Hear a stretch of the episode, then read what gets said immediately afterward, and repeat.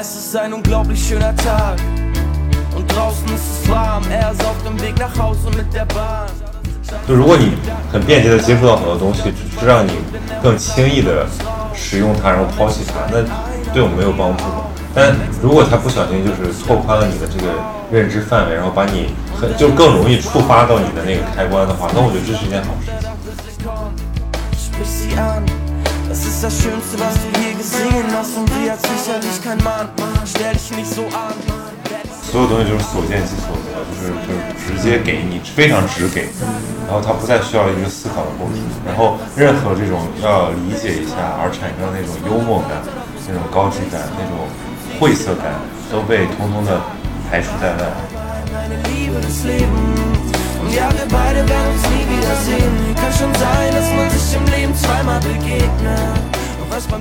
这个产品本身不是一个终点就是我们最想看到的是它到底和消费者产生什么样的关系。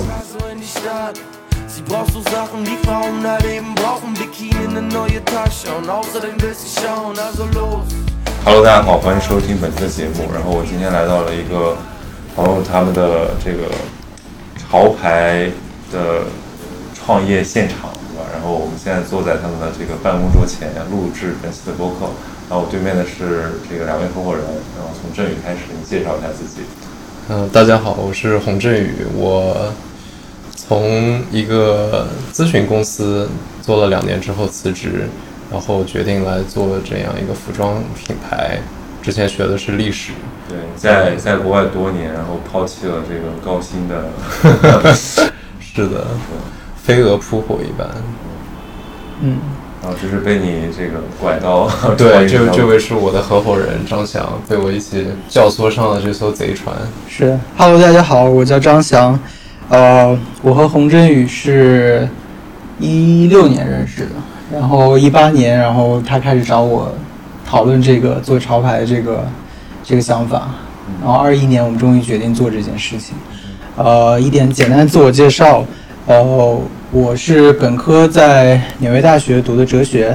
然后研究生换了一个专业，学了金融，回国以后在一家国资的呃券商做了两年半，对，然后今年四月份辞职，然后和振宇一起做这样一个品牌。差不多你们俩都是有这种文史哲背景，然后加上一点金融行业从业经历，然后是。海归经历，是，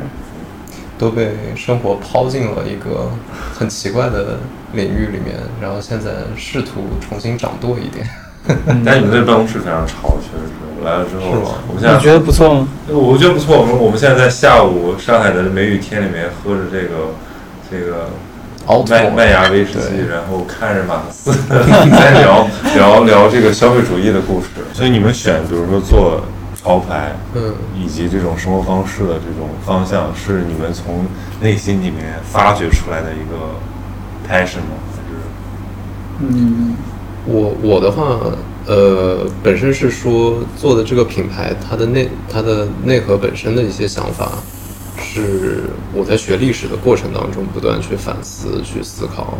因为我们做的这个品牌，呃，他其实就是说想要去中国现现代中国里面寻找一些中国自己的特有的原创的 original 的东西，然后把它真的可能说，就是说塑造一个中国现代文化的一个嗯比较有嗯令人能能有能有认同和反思的一个品牌，是对，是从文化的和历史的这个角度，因为你看很多国外的品牌，他们现在的一些里面的价值和内核，都是说从他们在现代过程当中几十年前产生的这个工人阶级，对。呃，少数族裔群体、不同的文化群体、亚文化群体，呃，和各种就跟他们那个很质朴的生活里有有关系的，对对对不是天上掉下来一个外国大牌设计对。师嫁给你的是，然后现在中国的，就是你现在中国人喜欢的服饰这一方面，基本上是都是去买国外的那些潮牌的东西，然后他们的潮牌的东西是他们自己那个社会那个文化，他们自己那个历史对，里面产生的东西。其实中国人作为中国消费者，他并不能真的去感受到背后的他劳动的那个那个价值，其实中间是有一个异化的感觉的。是，现在你说这个感觉，就是比如我们看那个，呃，牛仔文化，比如对最早我觉得说，哎，为什么？我当然很很很小的时候，我就说，哎，李维斯卖的还挺贵，嗯然后我在想说，它不就是我们以前穿的那种牛仔裤吗？因为我妈是做服装行业嘛，哦所以其实就是我我对这种，我我会用这个呃材料的高级感，嗯或者它的成本来衡量这个服装的价值。但我就想说，牛仔牛仔布这么就是很多都是中国代工的，然后当时是浙江哪个地方它可以。就是全国百分之八十的牛仔裤全是从那儿产的。我在想说，为什么一条这个李维斯牛仔裤到中国就可以卖五百块钱？呃，明明就是成本可能五十都不到，嗯可能几十块钱。对，然后后来发现，其实它背后是一套文化价值。对然后那个东西其实可以，因为它消费化之后，可以完全不被中国的消费者理解，但是你依然可以其实，其实更有意思的一点是，为什么李维斯这种品牌如此之美国的一个品牌，不管不仅在中国，在日本非常非常的火。在日本，他们有一个掀起的一种就是服饰的一种潮流，叫做阿美卡基嘛，嗯，就是一种美式复古，就这特别有意思，就是很就是中国和日本都有这种，呃，用英文里面一个更批判的一个词，就是一种 fetish，一种恋物癖，嗯，而它背后其实是包含着说你对于美国的一种工人阶级牛仔文化、牛仔工装裤的一种向往一种景观化的审美。对一种对就是景观的一种审美，然后去对就其实你也不想去过那种生活，但你觉得那是一种潮流。就还有很逗的，就是比如说很多所谓的潮牌或者所谓的这种流行的快时尚品牌，其实都是那种工装。是对，就是它其实本身并不代表那种阶层品味的上游。就是就是美国另外一个牌子叫 Carhartt 嘛，它以前就是在底特律起家的，它最早就就是做那种，呃，就是工人阶级穿的这种工服，非常厚，非常非呃非常厚实，非常耐穿的那种工服。然后可能从上世纪可能九八九十年代以后，就是这就是当时 hip hop 的一群人就是，呃，就是上身这种工服以后就把这个带火了。后来他就出了一个支线叫 Work in Progress，、嗯。就是更加是说偏流行审美的这样一种，呃，这样一种风格吧。就是定价也更高，对定价也更高。也不是那么的耐穿，反而是说更轻薄一点，是是但是。但他就很成功的把一种工装，真的是从工装那个阶层来的那种消费和审美，把它重新包装成一种年轻中产阶级对。的一种对，所以所以我我我我我其实我不太愿意叫我们的牌子叫潮牌，或就是我更多是一种，可能像我们想做成的是一种文化文化品牌吧，嗯就是服饰是它的一个呃产品和表达手段，嗯，对。那就是说你们感知到的这种所谓的在中国这个阶段，年轻人，尤其可能是比如说受过比较好的教育的人，他们感受到了一种文化的那个质感是什么？就如果这个嗯可能就是体现在服装上，是我们选择一些自己的一些图案或者一些元素。嗯对那如果比如说用用语言来阐释它的话，是什么样的东西？你说质感就是稍微有点定性的去说，就是就是说，因为服装是是是可感的嘛，就是说哦，我们这个哦这是我们品牌的对。对。那如果比如说你要讲理念的话，你说那个东西可能是什么？说真的，就是说这个市场挺大的，然后里面有还是最大的一块蛋糕，还是在主流的那个学习西方的那种东西的那一块，但是现在正在不断的形成一种就是对本土的审美，嗯就是我说的最主流的那一块，就是一种极简主义，然后呃，像像原来的一个牌子叫 Fear of God，他后来做的 Essentials 就有一点像那个风格的去去去改变，包括之前 Kanye West 做的 Easy 的那个那那个品牌，也有一点就是说呃极简化的这种风格，感觉这种风格极简化和标准化对对其实他们，呃，比如说颜色，就是就是他们每个品牌就就是有固定的这样一个他们特特色特有的色系，然后它的剪裁可能就是 T 恤就是某一种剪裁，它没有很多 variations，然后但是就是它把它标准化了以后，其实是更利于它传播的，不管是在社交媒体上作为图片或者视觉上去传播一。种高级感。对啊，其实跟其实跟 Apple 是一样的，苹果是一样的我刚才脑子里，我刚才脑子里在想乔布斯的对啊，对啊，对对啊，其实就是你你你就是以一个做产品的思维去去去做服饰。传统服饰可能说你要有很多样一样，就是你不断出新款，春夏秋冬不断出不一样的形状。但他们就是就是说，我现在就是让你们去去去喜爱我的这一个独特的一个一个剪裁，一个一个色系，就把它做成一个标准化的产品。嗯对，嗯，但是我觉得就是这个审美，你要追随它起源的话，因为因为我我我可能想一些问题，总是会带着一些历史的想法去想。其实它肯定是起源于北美以及欧洲的那一种审美，而那种极简的审美，它它的来源，呃，非非常的跟那种像摩登建筑以及说嗯呃 corporate 就是企业的那种干净简洁的那种审美，我觉得是一脉相承的。但中国的发展其实极简的东西，你更容易在古代找到，而不容易在近代和现代找到。中国的以及或者是整个亚洲的话，你它的视觉的那种质感，其实都是。呃，都有点后现代的那种感觉，对其实有无中心，然后特别多的呃文字信息拼接，花花绿绿的那种感觉。尤其到了现代中国，它其实是多个，其实多个时段的那个叠加嘛，就是它其实可以有很多风格在里面融杂，是是是而且它更新特别快。对是而它其实是就是没有主体性建构，就它其实一直没有一个说我我们这个年代应该有一个什么样的风格。是包括就是最这两年国潮那么流行嘛，就是我们之我之前做金融的时候，就是投消费的时候，也是说现在就是国潮是最大的一个对一个市市场，但是到底什么是国潮？就是其实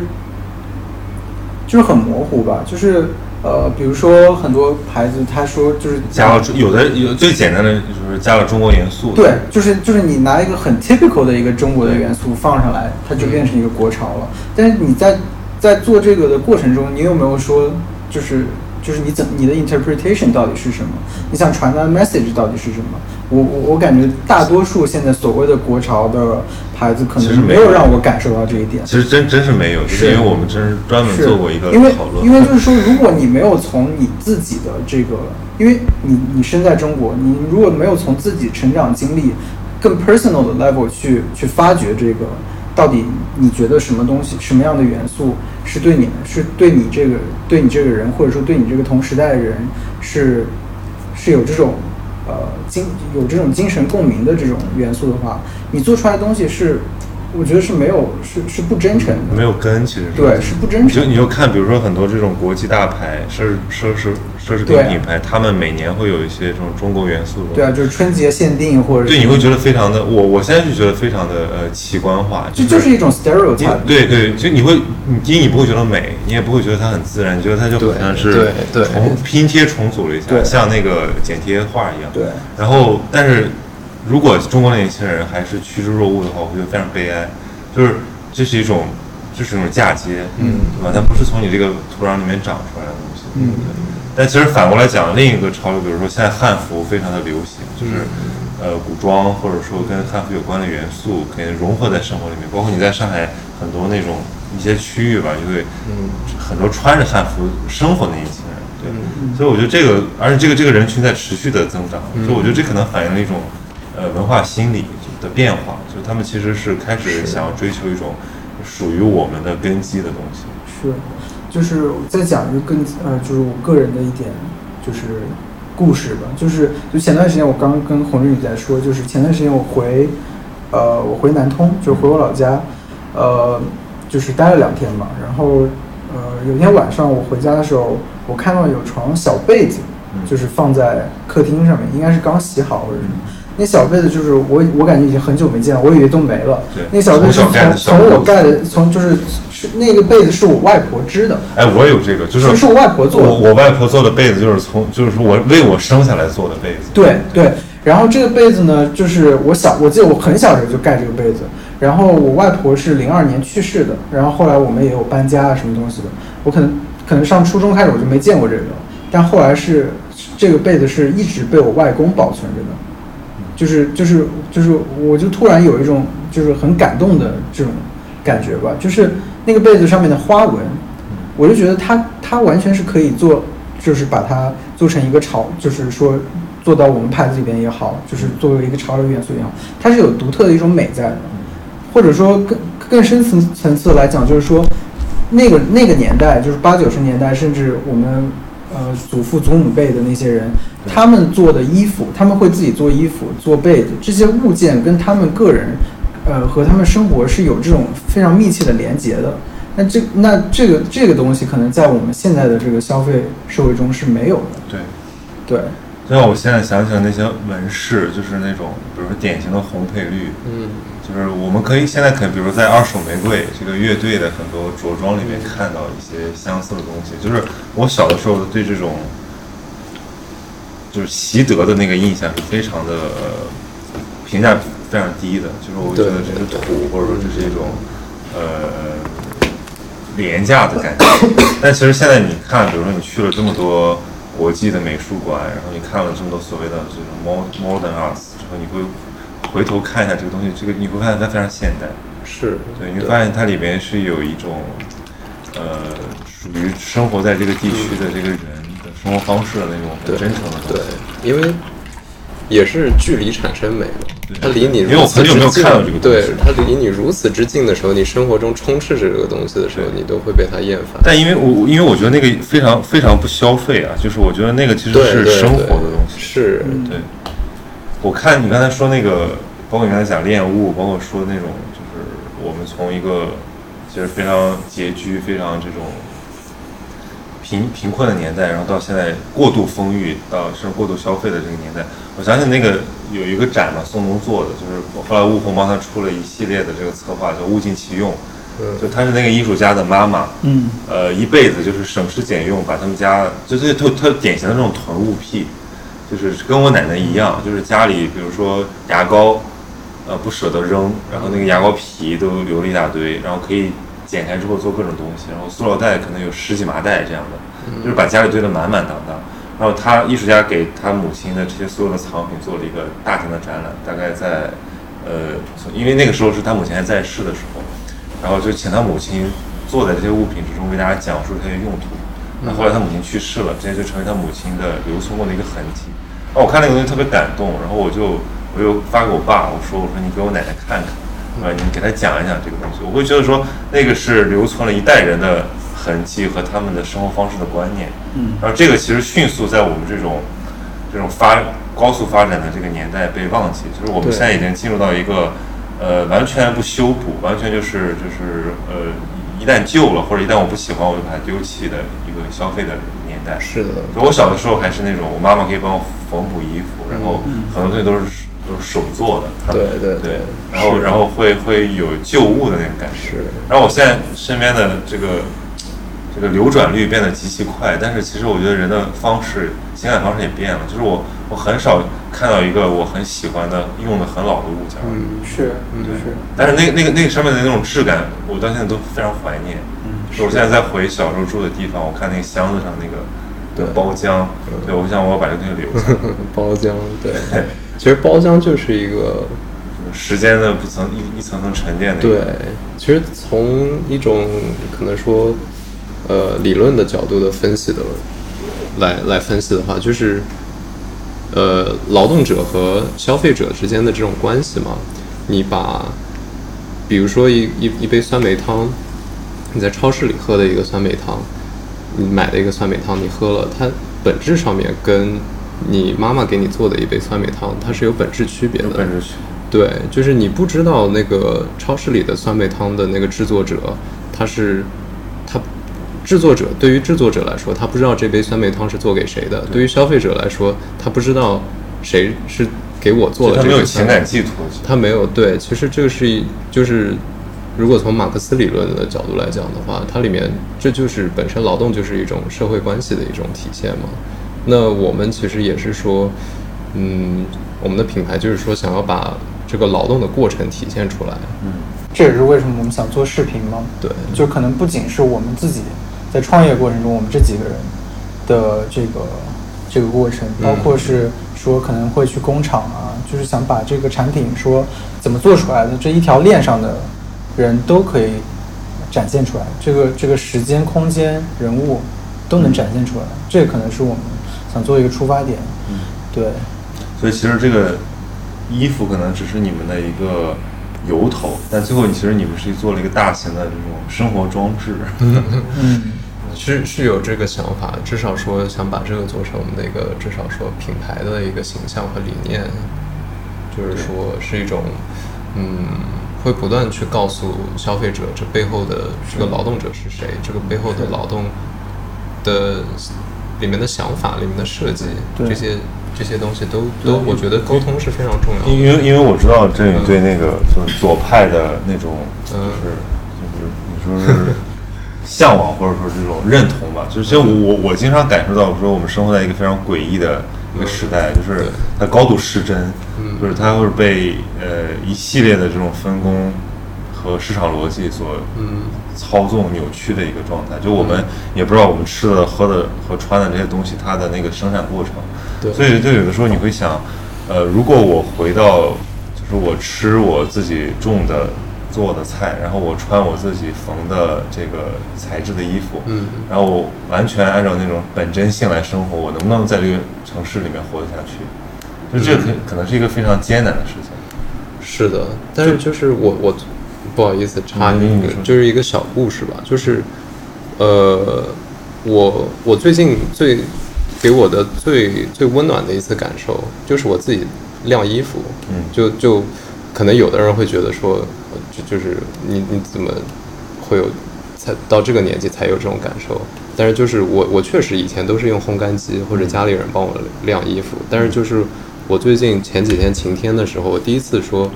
呃，去珍惜这个阳光，去把衣服自己把晾在外面晾在。上海的梅雨季，带着阳光的味道的衣服，对，然后就是我就是自己晾完了那个衣服之后拿回来的那个感受，跟呃不光是从这个它本身就是那个味道会比烘干机出来的更好，但是这个我劳动的这个过程的本身也也给我一种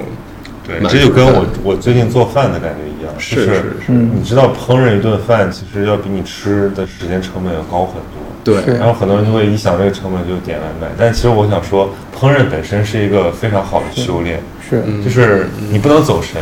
因为我是一个非常习惯就是那种多任务处理，嗯。然后我经常就一边这边煮着那个菜，一边在炒那个菜，然后经常玩砸。嗯。所以后来我觉得说你不要这样对待你的食物，然后你不要非常专注的去做它。嗯是。对。然后，然后你会，其实我获得的那个感觉不只是吃到食物的那个饱腹感和那个美味，更重要的是我会觉得说这是我自己创造的东西，是是就是这种我有这种劳动者的满足。是，但是但是就是说，确实现代社会的节奏如此之快，对。它我们不可能说完全拒绝现代的东西，就是但我觉得就是要保持一个平衡。你比如说你几餐里面自己做几餐，对自己挺重要的，就是说这种把握自己生活的这种感受，但你不可能说每一天就是你你实在太忙了，你没有时间做菜，那你就点个外卖。对，就是本身这种快节奏，它是已经，它是一个，它是一个奇迹。首先，它是这个市场分工造出造出的一个奇迹，但是奇迹也有它的代价，就是它本身牺牲了很多东西。是所以我想到，比如周浩导演拍那个嗯《棉花》对对，我特别个很大的喜欢。对它很大的一个启示就是它还原了很多本真的东西，嗯嗯，就是它让我们以为习以为常的这些现象背后的那些脉络，嗯然后以对展现出来。因为我们成天就是比如在上海这种大城市，在讨论一些名概念，讨论全球化，就我们在说的时候，其实我们已经渐渐不不知道自己在说什么。是那直到我们回头仔细想一下，然后再去看一下这个过程，我们发现它是它是如此的奇迹，然后如此的诡异。是，就像你刚刚说的那个艺术家做的作品嘛，就是就是这个一个很很普通的一个物件，其实它背后就是可能隐藏着一个时代、一波人他的整个整个生生命的历程。就这个这个东西是，我觉得是就是现在可能容易被忽略掉的东西。就包括刚刚说说做饭啊、呃晾衣服啊，就可能我们现在就是就是说，感觉一天我们要是没有做成，我们总想做成什么事情，对，否则感觉一天好像不完整，或者说感觉自己浪费了一天。但你其实你生你你做饭、洗衣服，这就是你自己的生活所以。你回到本源，其实一个动物它本身一天，它它都没，它不会有一天这种概念。首先，嗯但它首先它就是从从它醒来到它这个再次休眠的这个状态，它主要的任务就是填饱自己，然后保证自己的安全。对就是说白了，你就是有有有有有东西吃，是吧？然后有地方住就可以了。对对，然后我们现在其实给自己叠加了非常多的，就是自我焦虑，就是说我每天必须要实现点什么，因为这个整体节奏非常快。对，嗯，就我如果不把自己和外部联系的特别紧密，我会觉得被甩开了，被被甩开，或者说就是会有一种很很强大的焦虑和不安吧。但但其实就是生活是自己的，就是很多时候就是我们现在就是没有真正的静下心来，就是考虑自己到底是怎么想的，嗯自己的感受是什么。那像你说做饭的时候很专注的时候，那个时候其实是你完全就是自我的一个状态。其实我们是需要时不时的去去感受那个状态的。所以就是为什么现在，即使在消费的消费社会这种环境里面，我们也经常被被一些这种日本的设计，或者说他们的一些呃匠心所打动，就是因为他非常重视说我跟这个物以及这件事儿之间的关系，嗯。所以我相信他们的灵性，对吧？好多什么寿司之神，还有包括那个什么什么，有一个有一个那个树木希林拍的那个，就想做豆沙饼的那个电影，就就是说你把每个食物上面寄托一下你的感情，就哪怕我是一个店，我是做给陌生人吃的，但是我就是。因为我们人是看得到的，对就有点像回到你刚才讲说，这是一碗我妈妈做的三味汤哦，对。我我要寄托我的独特的情感，嗯。然后他要对着那个被洗出来的那个红豆沙说这个什么辛苦了，你就是经历了对对。重重的环节到了我这里那我要好好待你。然后我们现在看起来这好像是一个噱头，但其实你足够真诚之后，你会把这个东西，你会自我感动，自我相信说这是一个我们对待我们手造物的一个仪式。有了这个仪式感之后，整个的这个感觉就会变得不同，它不再是一个没有生命的东西。嗯是，日本真的是这这方面就不不光是吃的，它每一个方面，就连一个呃，就连可能他们地铁上面去推人的那种工人，他都有一种匠心精神，或多或少在里面，就是说。这就是我的一个工作，我要把它做到最好。然后，就像刚才我们在讲说，很多这种现在做流量的、做品牌的，就是它其实是没有，它是价值空心，它只是说迎合这个市场的需求。那这样子下去的时候，它它不能持久，且它无法真正的打动别人。就只有说你在这个里面倾注了你非常多的感情投入之后，你才会产生人和人的交互，而不是人与物的一种关系。嗯，是是。现在的问题就像就像你刚刚说的棉花里面的那个一样，不是说现在的牛仔裤全球化了之后，一切东西生产流水线化，然后规模化了之后，它背后就好像全都是机器了。它你追溯的话，你可以追溯到新疆的那个种种棉花的农民，可以追溯到从河南坐火车去新疆采棉的女工，然后再到广州或者呃浙江的纺织厂的人去加工的人，这些里面背后都是一个环节一个环节。但是现在的社会，它喜欢呈现它最后的那一道环节作为最作为一切的整个的一个印象给消费者，包括网红也是。其实网红他们背后也都是有活活生生的样子，活生生的生活，那个其实也嗯，很很有价值去体现。所以我们也是说，虽然我们不是网红，但是就是说，我们至少说想要把说做这个衣服的背后的几个人的一些比较真实的相貌去展现出来。嗯就是在我们以后品牌的一些内容里面。就希望就是我们的客户和消费者拿到我们的产品，它是它是有一个就就不只是这一个产品，他看到不只是一个产品，他可能能想到这个背后的一些人啊、嗯过程过对故事啊，这样对这样也是我觉得也是让他们就是说与这个产品或者说我们这个品牌有更深的连接吧，就是。呃，其实我们的品牌也是想做的说，就更像一个社群，嗯，更嗯，就就是是我们和消费者之间是平等的，他们是可以来跟我们去交流想法，我们我们是可以展现给他们，毫无保留展现给他们看的。To fly in the sea with no gravity to pull me down. Hold on, it won't take long. You can find yourself if you decide to find this star. Don't look to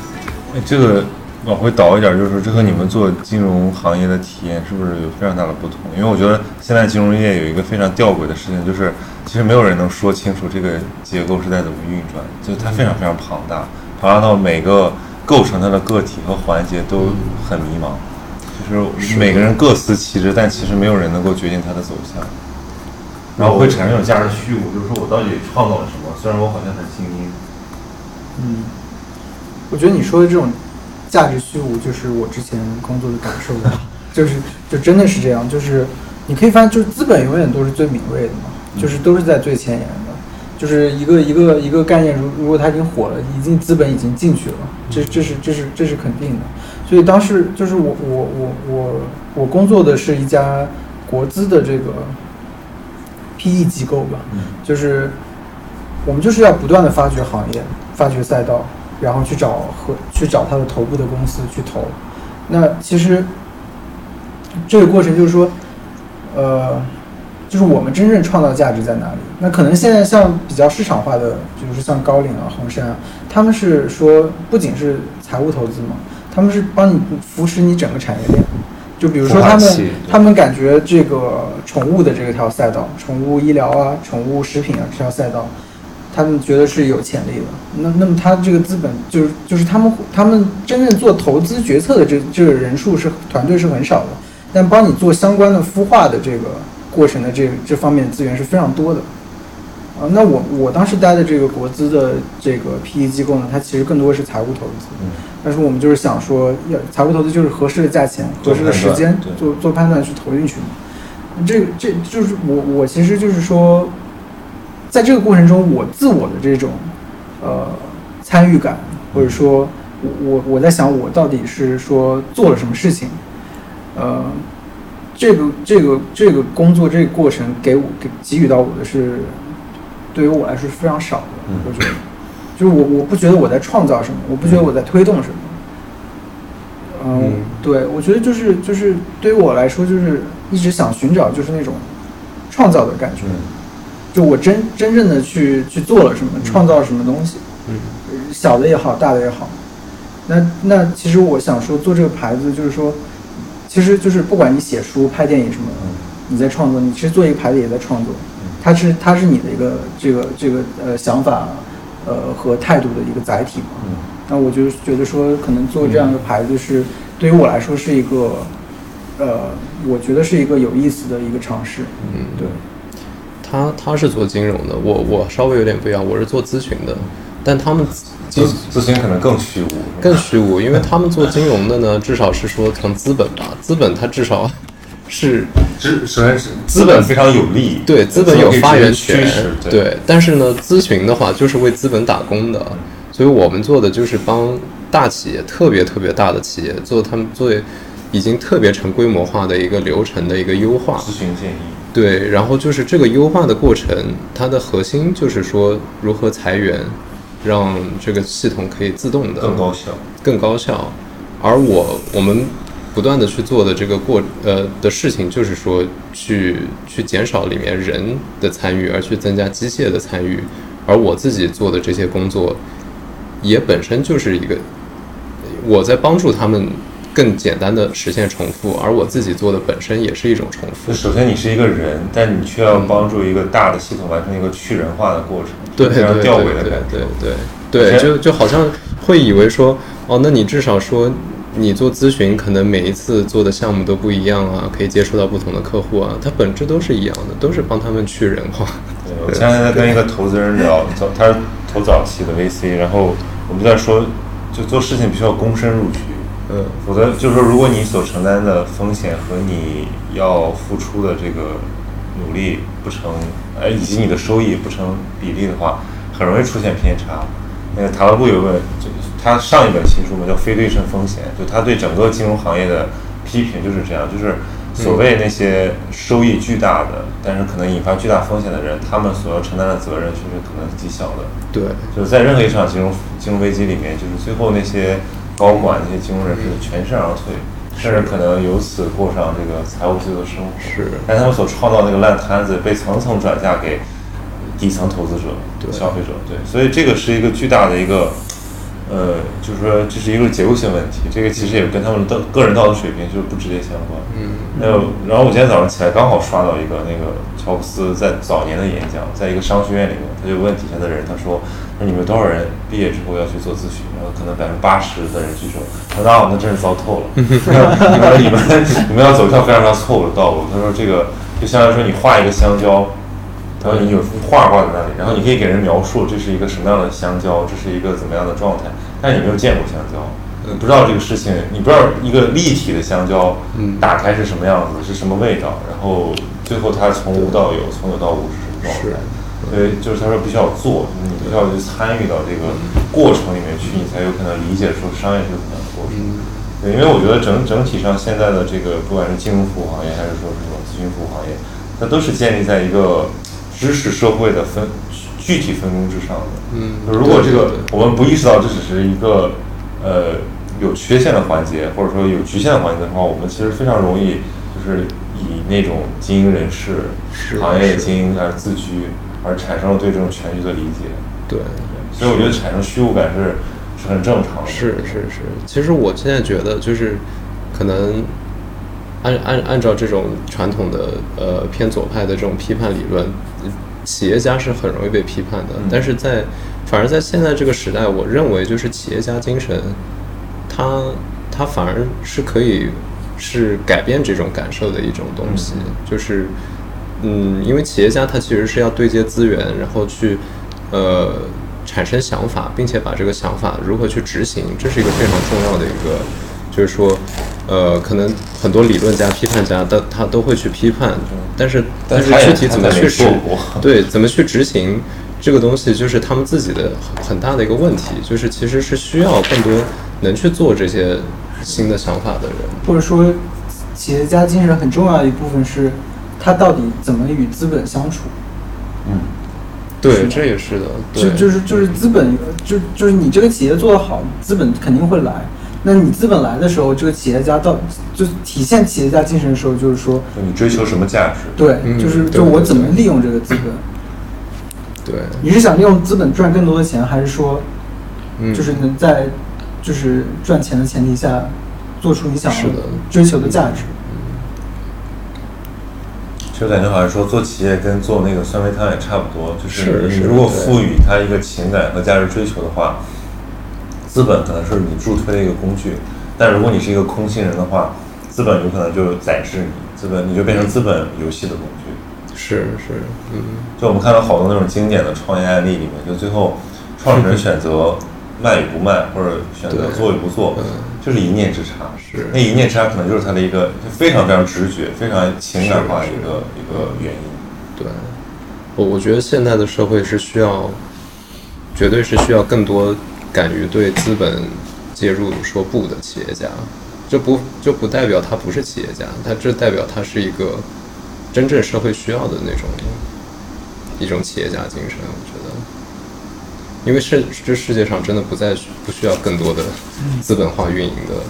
企业了。对，刚刚还谈到资本的驱动作用，就是其实现在就是可以发现，就是很多东西是，就是很多需求，我们的需求以前是，呃，说比如说汽车，呃，轮船这些东西是满足我们的某些需求，那现在可能资本要做的是创造我们的需求。就因为我们现在就是 basic 的需求已经基本上都被满足了，那这个时候资本它自己的逻辑一定是要去挖掘更多，呃，更多就是资本永远是让自己自我赚升值自我升值、自我自我自我膨胀。那那这个时候他就需要去创造需求。那现在资本也可以达到这一点，就很多很包括呃可能最近比较火的 NFT 啊，就是就是这种呃元宇宙啊这些。巧了，我前两天刚进了一个昨天，当然我不是特别特别不是特别懂啊，就是还很了解还不是很深入。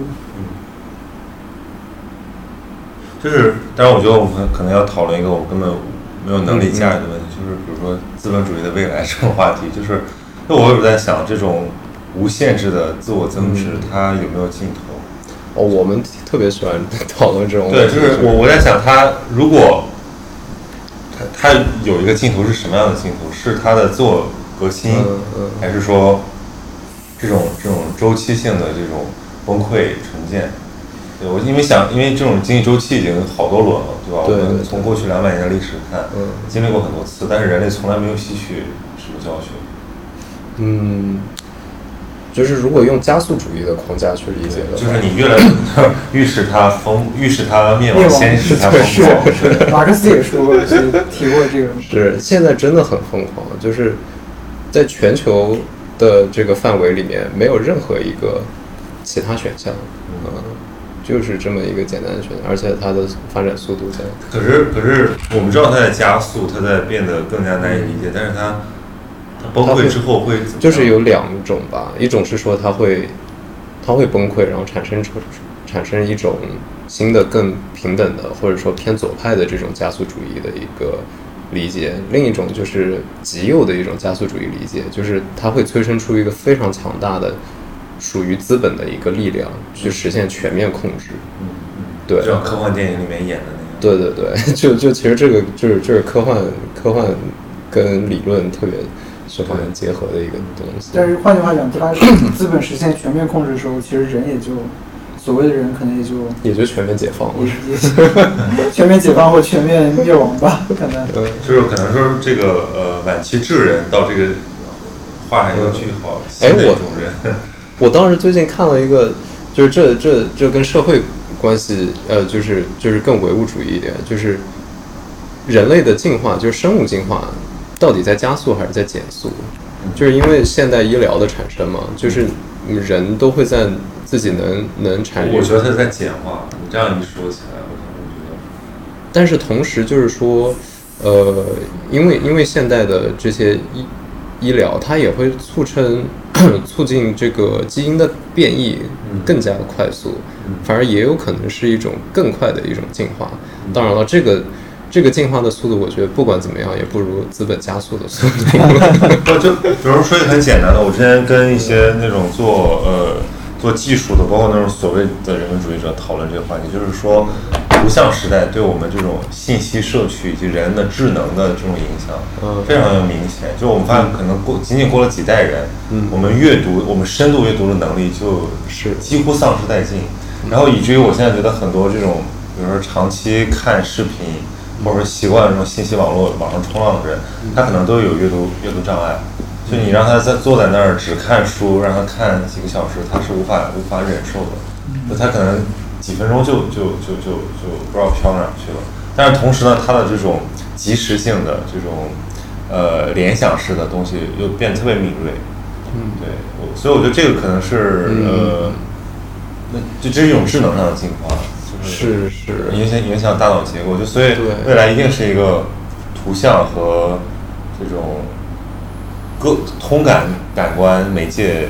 昌盛的年代，而不是说这种文字媒介。是就就已经发生了，已经在发生。因为我自己，我现在就是，如果我很长时间没有看书，我、嗯我再看书，我就会有点进入困难，就是我可能十分钟我就走神了。然后我会发现说，我更想听一个人在屏幕面前给我讲书。Que me quiera a mí? ¿Quién será? ¿Quién será? ¿Quién será la que me dé su amor? 大家好，我是咸宁期的好物安利官张琳，我又来喽。咸宁期的后台啊，经常会收到粉丝的私信，就会说啊、你们是怎么做到坚持看书的？就为什么我一看书就困，或者我为什么找不到大段的时间来读书？就是这种问题，其实我觉得是现代人非常普遍的一个非常情有可原的困惑。就确实有的人他就是有阅读障碍，或者有的人就是工作非常忙的，抽不出时间来看书。但是呢，就针对这一类的小困惑，我一般有一个统一的回复，我会给大家推荐一个好东西，叫有声剧。不知道你，哎，你有听有声剧的习惯吗？曹宁？有啊，哦，你也知道这个呀？天哪，我还以为这是我自己的宝藏，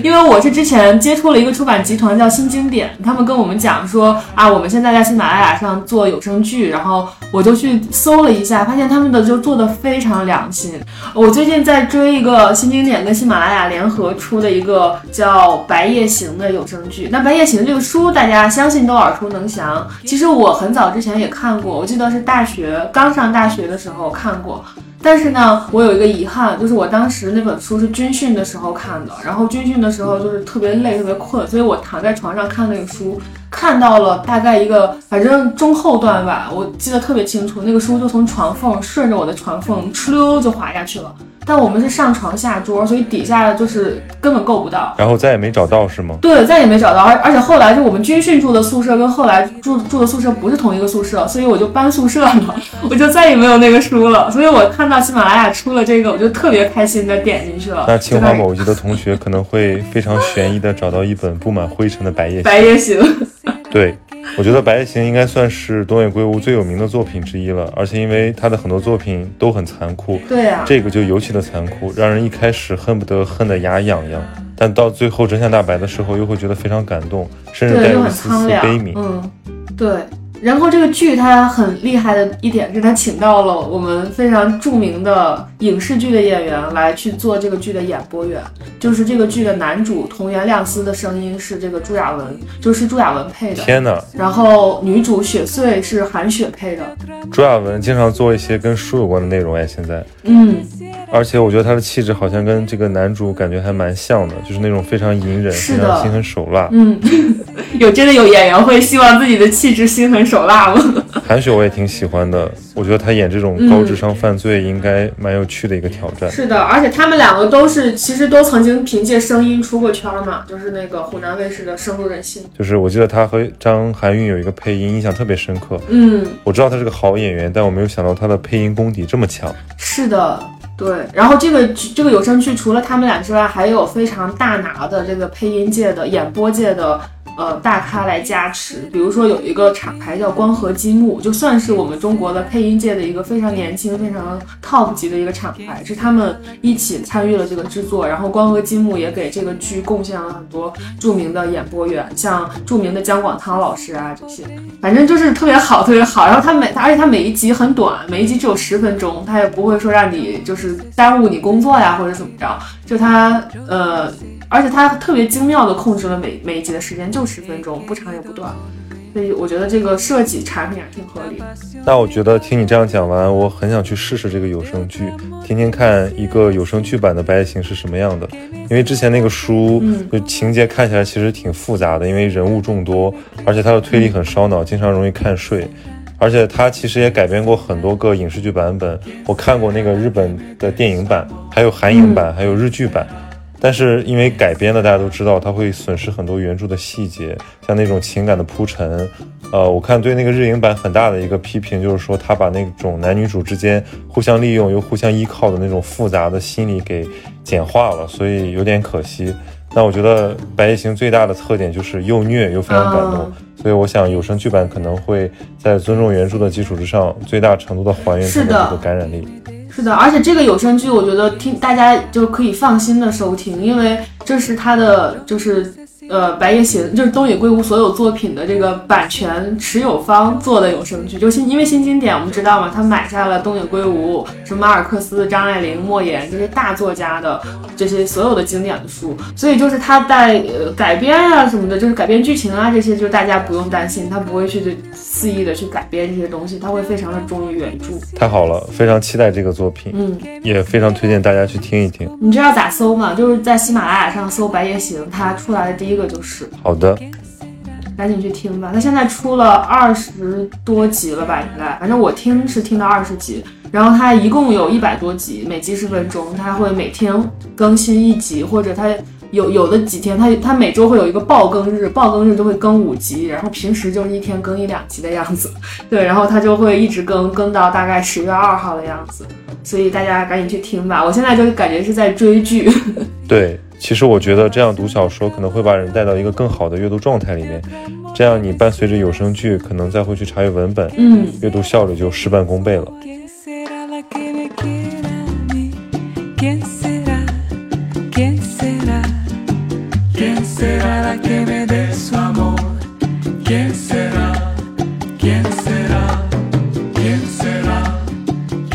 就我最近唯一一次，我我我我必须说，就是我最近看书特别少，因为一个是太忙了，第二个也是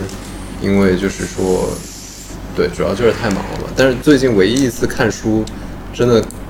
看进去的一次，是因为我晚上散步的时候把手机屏幕摔碎了，然后我就不想用那个手机了，然后对吧？但是又还没有到睡觉的点儿，那我就开始翻书了，但是我同时也下单了一个第二天上门维修手机屏幕的，所以给你给了你个空档，对。对，但是第二天开始手机屏幕修好了，哎，我就一其实我想起一个体验，就是我当时大一去那个军校军训，嗯然后他不让用手机，我们手机是收上去的，每周用一次。然后我带了几本书去，那几本书是随机选的，但是那几本书却成为我整个大学读的最，我觉得最透的一本书。因为一个月的军训，我就带了三三本书，然后那三本书有两本被我读了两遍。嗯，然后我就说，因为我没有别的东西可看了，嗯然后我就在我就在想说，是不是因为我们这种限定反而，然后限定导致的专注，反而其实是我让我们获得了更多跟智慧有关的东西，我而不是那种信息流，就是每天在冲刷你的大脑，然后快速记忆获取，然后不加分析，最后被被被排泄掉。对，就我觉得对手机呃以及获取信息的方式的，就是这种批判，就就其实大家基本上是统一的一个意见，就是它的这个信息既没有深度，又是碎片化的嘛。但我们没办法克服。对，反正就像你说的，需要一种这种强制性的这种嗯东西。但是另外一点，我不得不说，就是我遇到的一些比我年纪小，大概呃五六岁的人，他们成长的这个时代，就是可能上上小学的时候就美声就是互联网，对对对，他们获取信息的速度非常快。非常快，但是就就是先先不说它不好的一点，但是它好的一点就是说他认识到了各种各样的人，嗯。然后认识到了各种各样的信息，就是他他现就是比可能现在那个小孩还在高三，马上上大学但是他谈论的东西就是跟我经过大学的 这么一个教育过程所谈论的东西是嗯差不多相当的，差差不多因为他在网络上获得信息，对对对比如他可以看，他说不定在某个领域已经看了好多好多课，对，虽虽然说深度上面不知道，就是说是不是有差别，但是就是说这个广度是我在我小时候没有互联网、没有手机的时代无法达到的。我我我给一个上海的十三岁的小孩做哲学家教，就是跟他聊聊哲学，就他妈过我。然后我觉得说，然后他在炒比特币，他在他做，就是十三岁，十三岁中学生嘛。然后我觉得他在某些方面的积累，其实让我大大吃一惊。对，但是我会觉得他他可能缺少一些图景式的东西，但是因为他们的这个信息获取和他们的这种知识获就是习习得的方式，确实发生了非常大的变化。就我以前可能是看杂志、看报纸，然后看书，然后慢慢建立起来这个系统，后来是上网，但是它是一个非常依循着某种由浅入深，由这个由由这个单部门到整个系统的这个方式的，所以我现在都习惯于这样了解东西，但他们可以对于新的这个新的一代的这种互联网原住民来讲，他们可以迅速的进入到一个网络里面去，嗯，我觉得这是一个很了不起的事儿，对。所以嗯。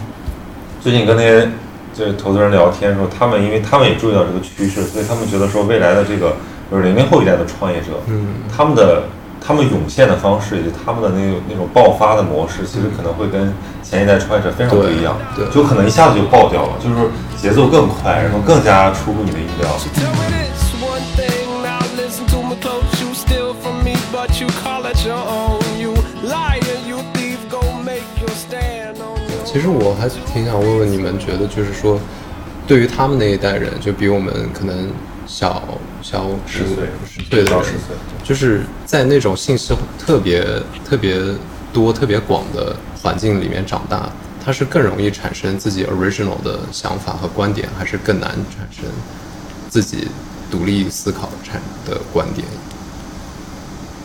一就一方面，它里面的观点，它它无法就是深度的去嗯了解到一些优质的一些很呃嗯有有有严严谨的推导的一些观点，但同时呢，它的它它能比较的对象特别特别的多，也这个比较的过程本身也容易让一个个体产生自己独立的观点。嗯，像就我我倒还挺好奇会是怎么样的，你们觉得呢？我觉得这去我我嗯，就是粗略的想一下，我觉得有两点，我觉得是呃相关的，一个是他他自己怎么处理这些信息，就是每个人就像每个人看看，就就像我们小时候有人喜欢看这种类型书，有人喜欢看那种类型书，那他是他是选择接触嗯。接触什么样类型的这个信息，因为他接触不一样类型信息，这个信息会带他到不一样的网络，让他形成不一样的这个图图景嗯。和这个图谱思想图谱。嗯，这这个这个是我觉得是挺重要的一点。嗯这也是看个人。我觉得我我也觉得对很难回答这个问题，就是因为我现在看到大量的所谓，比如大部分什么修和书院的同学，我觉得他们阅读量还不如我们那一代，就是但是有很多人说，哎，他们好像非常的呃通透，对，然后所以我觉得就是这个难很难一概而论，但是我但我我我想强调一个东西，就是所谓专注的能力，就是你你。你因为对这个东西感兴趣，然后忘乎所以，然后完全好像就是着了魔一样去研究它、阅读它的那个能力，还是我觉得这是属于人类智能的一个基本规律。嗯就这个并不因为我们获取获得多少信息的速度和频率而发生改变。就如果你很便捷的接触到很多东西，只是让你更轻易的，就是使用它，然后抛弃它，那对我们没有帮助嘛。但如果它不小心就是拓宽了你的这个认知范围，然后把你很就更容易触发到你的那个开关的话，那我觉得这是一件好事情，就把很多人引向自己。因为也有很多这种案例嘛，比如说他其实读书并不好，但是比如他玩游戏，他玩什么文明，或者他玩一些那种非常益智的游戏，他让打开了他对某一个阶历史阶段的兴趣，对，然后他就钻研进去。其实到最后还是要看个人能不能用功，看造化。对对，因为因为我觉得这个这是一个媒介媒介的变化的时代，就是新的媒介会给我们带来新的认知方式，它它肯定会有一些负面的影响，但是我觉得整体这个系统优化的逻辑就是更符合人性的需求，对，就是更更容易上瘾。对，当然要排除我觉得以这种上瘾作为设计原理的那种短视频平台，但现在因为我觉得那不好，因为那全是完全是完全是消耗，完全是娱乐导向的。就比如说有些很很好的那种游戏设计，我觉得是非常棒的，游戏化学习，是吧？因为现在很多前沿的教育，呃，教育设计者他们在就是考虑怎么把这种游戏化思维引入到这个教这个这个教育的过程之中来，这个其实是非常伟大的一个贡献，它会让它会实现真正的寓教于乐，而不仅仅是说，哎，读书是一件非常苦和非常需要坚持的事情，它可以变成一个非常享受和自然的过程。但这也是绝对是需要，就像我们之前说的，一定的企业家精神和这种有有要想要去创造这种价值的企业家去做才行。因为就目前的趋势来看，资本至少的导向都是去成瘾性的这样子的发展，就游戏也好，呃，媒体视频也好，以前就是从一个整个整个媒媒体改变的这个发展的这个趋势，就是在不断的向成瘾性发展，感觉就是从文字，从以前大家都会一起一小部分人之间的流行都是流行一本书，比如说流行，对吧？少年维特的烦恼，在在对吧？浪漫主义时期的时候，然后到后来，呃，流行一篇论文或者说一篇社论这样子的东西，然后现在变成，之呃，可能十年前流行一篇微博，一个图片，一个什么这样子，然后现在就是一个视频。十年前博客，十年前，对，可能几五年前是还是说图文微博或者说这种样子的，现在已经就是图文的时代已经衰落了，已经让道给这个视频视频了。不知道视频下面后面又会是什么？这 VR 啊，我觉得一定是这样，就是最后大家就是一个一个拟像的那种生存环境，就是其实事实是怎么样不不够不不不再那么重要了，然后更重要的是你怎么相信它，对，你去怎么去接受它。就是我没想起这个，我觉得有点虚无。很虚无的，就是它这这东西的发展，就是这个别人的呃，就外界的这个，就是如果媒体的东西算从一个消费者的角度算外界的东西，它在不断的逼近你的这个大脑的，从从从文字，它还需要你去去 process 到图片，你可以直观的分析一张图片，到说一个视频，它你不需要，你只需要被动的去接受就行了，它越来越接近你的视网膜，越来越接近你的这个。你像我刚才讲的，就是 就是最后我们最后可能都是变成缸中之脑。就是只需要一个大脑就行了，链接各种东西，对，因为它就是直接刺激你的感官，就像刚才我们讲说，也不需要也不需要实物，直接就是说抖音很重要的一点就是它它直接给你转成字幕之后，它所有东西就是所见即所得，就是就是直接给你非常直给，然后它不再需要一个思考的过程，然后任何这种要理解一下而产生的那种幽默感、那种高级感、那种晦涩感都被通通的排除在外。而且便携也是一点，就是以前吧，你你不是说以前没有视频，但以前的视频你都得去块荧幕，然后后来就变成了家里有电视机，移动互联网的，然后现在是手机，然后再加上疫情，就是哎，你你们不觉得就是我，因为我最近一直在坐地铁通勤，我会觉得就很恐怖，就是智人这个生物啊，它已经被这个技术给扭曲了，就是它它已经变得就是它必须要一边走一边看手机，然后这会让他崴了脚撞了人，然后走错了地铁，但是他依然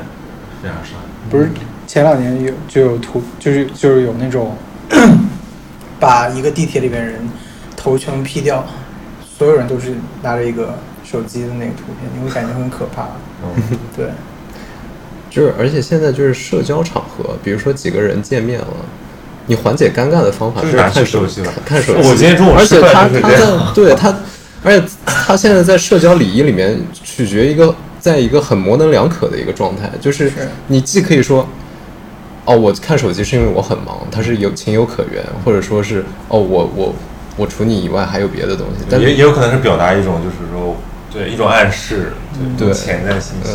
对，我经常吃饭的时候，比如和我女朋友吃吃饭，我们有时候会想说，今天晚上吃个高级点的餐厅，就把手机放起来。把不，我们我们我和我女朋友其实还好，我们每次吃饭的时候是不会看手，基本上不会看手机的。但有时候我会观察旁边，就是有些很明显感觉他们是在 date，然后就是每人看着手机每人看着手机，然后可以真的就是保持 二十分钟到三十分钟，基本上没有一句话不说。我也经常对这种这非常可怕。我们当时我们那 我们那天吃饭的时候，感觉就是就是，那他他他来吃这顿晚餐的意义到底在哪里？我之前也说过一个现象，就是跟一帮那个聊游戏的话题的时候，我就说游戏它重构了人的关系网络。就以前比如说我们约到咖啡馆见面，嗯是就是为了大家找一个公共场所坐下来聊聊天嗯。但现在很多年轻人去咖啡馆，他是为了找一个地方坐下来打手游，啊，就他不需要任何面对面的交流，他只需要就是说我们能够有个在场感。但其实这个吊诡的就是说，他其实是用一个，他其实是用一个这个虚拟的意识的在场取代那个肉身的在场。是，嗯，就我其实不理解他们，他们选择在咖啡馆一起打手游，是是说就是我至少可以交流起来方便一点，还是他们在打同一场？就就我觉得这个逻辑可能是说，嗯就大家现在要约出来做点事情，嗯因为亲近感很重要嘛。然后，嗯但是这个游戏的互动已经是他们最喜欢的一种嗯互动方式了。对被游戏捆绑住了，是不是？对，但我我之前对游戏有非常多的偏见，然后最近经过一系列的这个校正之后，发现这个就是一种新的社交方式，就是人的所有情感需求、社交需求，然后价值需求，在游戏里面得到了重构。它只是重构，它不是说被抹杀。对，嗯嗯说白了，为什么人愿意玩游戏，是因为你的需求得到了回应。嗯，对。其实你像杀马特他们以前这个群体的这种连接感，对这种这种 solidarity 团结，对，就是通过游戏、QQ、劲舞团这种所形成的。你们你们这个品牌的，就是这个根扎的这么深，你们要怎么把它表达出来？我觉得这个是一个很令人，所以正在请教你，就我觉得就是 因为我们其实是一个其实挺就是自我消解的一种感觉，就是整个品我们想做的事情，其实都挺自我消解。对，因为我们自己又是个消费品牌，对嗯，对我们自己也会找。哎，我那天跟一个朋友聊，就说是如何用消费主义反抗消费主义自身。这是我我们其实就我我们就们就在做这就，我们对想探索怎么做这件事情。对，对，那天我跟谁也在聊同，真的是同一句话，用消费主义消解消费主义自身，用资本主义抵抗资本主义自身。就是比如现在很多所谓的那种因为刚才讲讲到极简，因为很多现在所谓的极简的品牌，它是旗帜鲜明打出我们反消费，但问题是他，他做着做着，他他也服从了那个逻辑。是。对对，对，所所所以，我们想说，我们的这个记录，通过视频的这个记录，就是就是一是让消费者监督我们，二是我们自己 监督，时不时的回头看一看，就是说我们是不是在做我们最开始想做的事情。对，反正挺难的吧，挺拧巴的一个过程。所以我们在做很多决策和想法的时候，我们会有很多讨论，嗯就是感觉怎么好像怎么做都都不太对的感觉。就像我每次去看一个现代主义的展览，比如我前阵子去看那个就是那个博伊斯的那个展，在浩美术馆，然后出来，哎，感觉还挺好，然后就拐进了他的那个就是纪念纪念品店，然后立马就感觉就不对劲了。但现在都是这样的，就是里面消解的一切，然后在这里给你重构，然后打包卖给你，说你回来可以继续消解，然后你突然觉得说好像在这儿买灵丹妙药一样，然后你会觉得有一种被被欺骗的感觉。其实另外一个就是一个独立乐队火了之后，他在 live house 里面演唱了他最有名的一首重重复的那些演唱他的那些，对，然后全场大合唱，对，这种大合唱本来就。对，本来你独立的精神就是不应该有大合唱这种行为，但是所以我们那个第一个产品就是后面是印着我们的宣言嘛。那我们宣言第一句话其实又是说普罗 Prolet 是一个消费品牌，对，就是第二句话就是说消费主消费品牌的意识形态都是空的，普罗也不例外。OK，就就是然后可以预期，如果你们真的爆火之后，这个就会被你你们变成你们的大 slogan，我停的们我们 slogan 特别多，我们 slogan 很多的，对，但是对，就就比较核心理念的，这算是一个就如果敢于自身解构自己，然后并不把自己是。当那回事儿，其实我觉得这是一个至少是一个前提吧，就你做这个事儿的前提，否则你就不真诚。就因为我们有这种消解的一种特征和自我矛盾的特征，以及说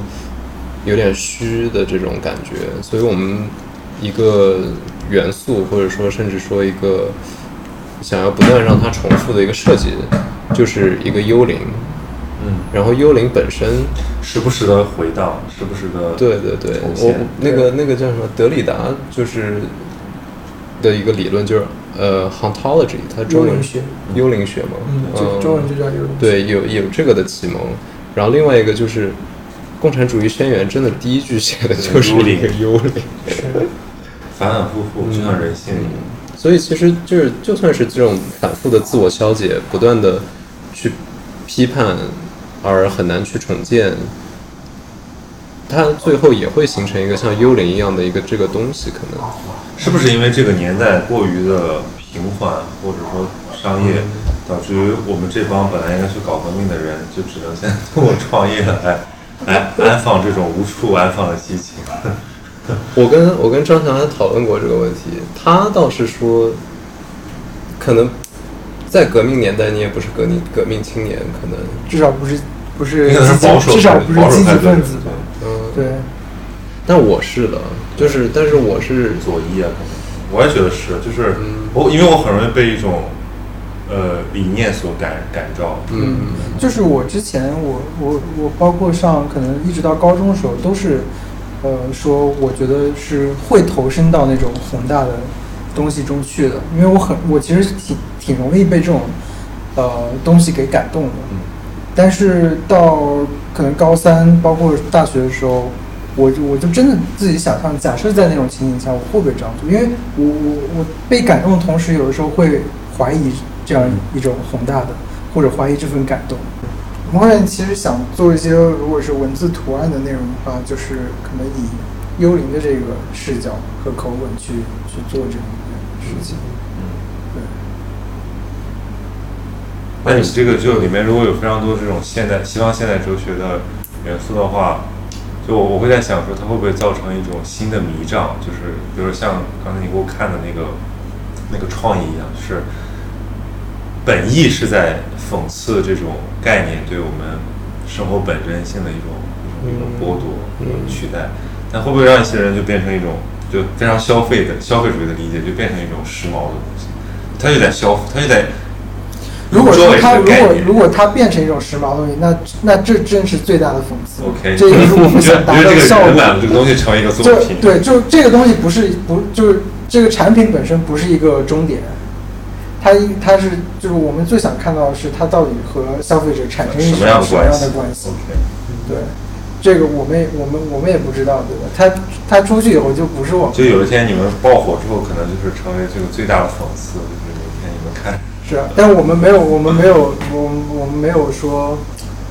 就反正我们就是其实现在这种讽刺的现象还挺多的，在消费市场，就是一一些潮流里面火的东西，都是一些有点反的。比如说我看那个 GUCCI 做的那种，就是说它嗯错印嘛，就是错印自己的 logo，嗯它反而会是是是自我调侃和自我解构的对效果。对对，嗯，对。还有什么？我感觉好像之前 Virgil 还搞了一个一款 T 恤叫 Post Postmodernism，嗯，对，嗯就是他们西西方消费品牌也在玩这些 idea 了，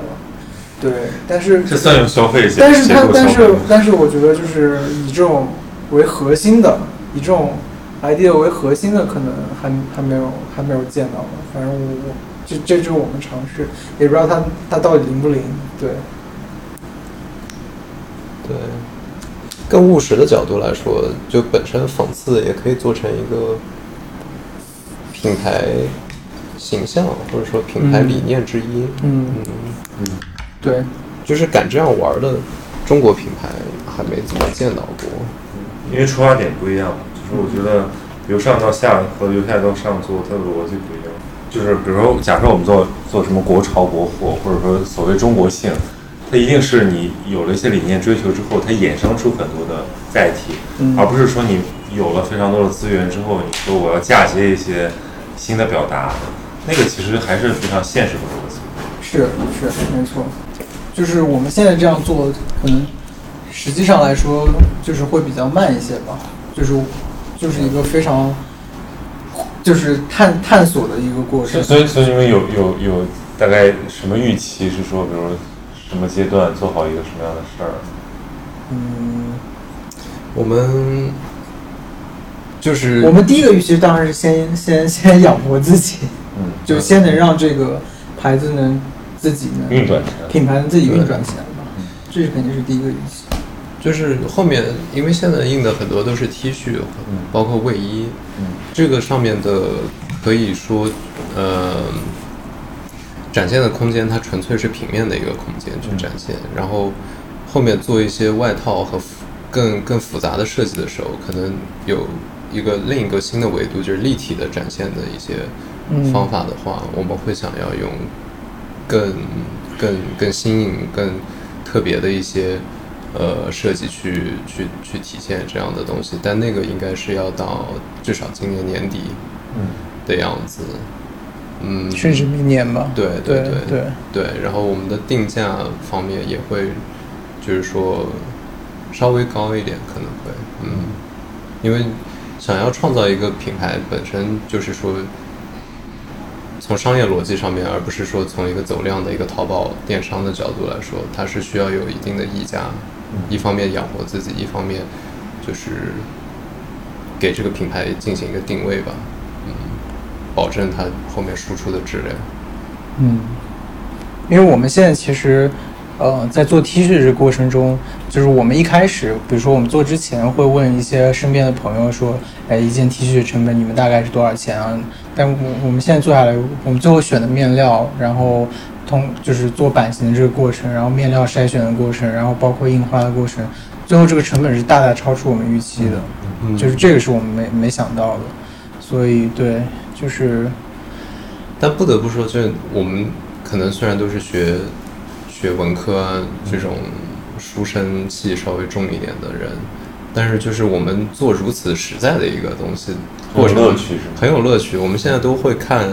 一一个面料你，像刚才我刚才过来，他说你背后就是我们新印的东西，然后说这个是什么一个数码数码的，这个水印，这个是水印，这个是什么？呃中间是水印，哦左左右两边都是数码，就是对对印花技术以及棉的整个呃织成面料里面的一些细节，让你找回了生活的本真性。对对，其实这个这个过程还挺是是还还还还是挺治愈的，因为不像就做咨询也好，做金融也好，你跟你实际的产品离十相差十万八千里，就是对。都不知道自己在做什么，我为什么我凭什么拿这么多工资，甚至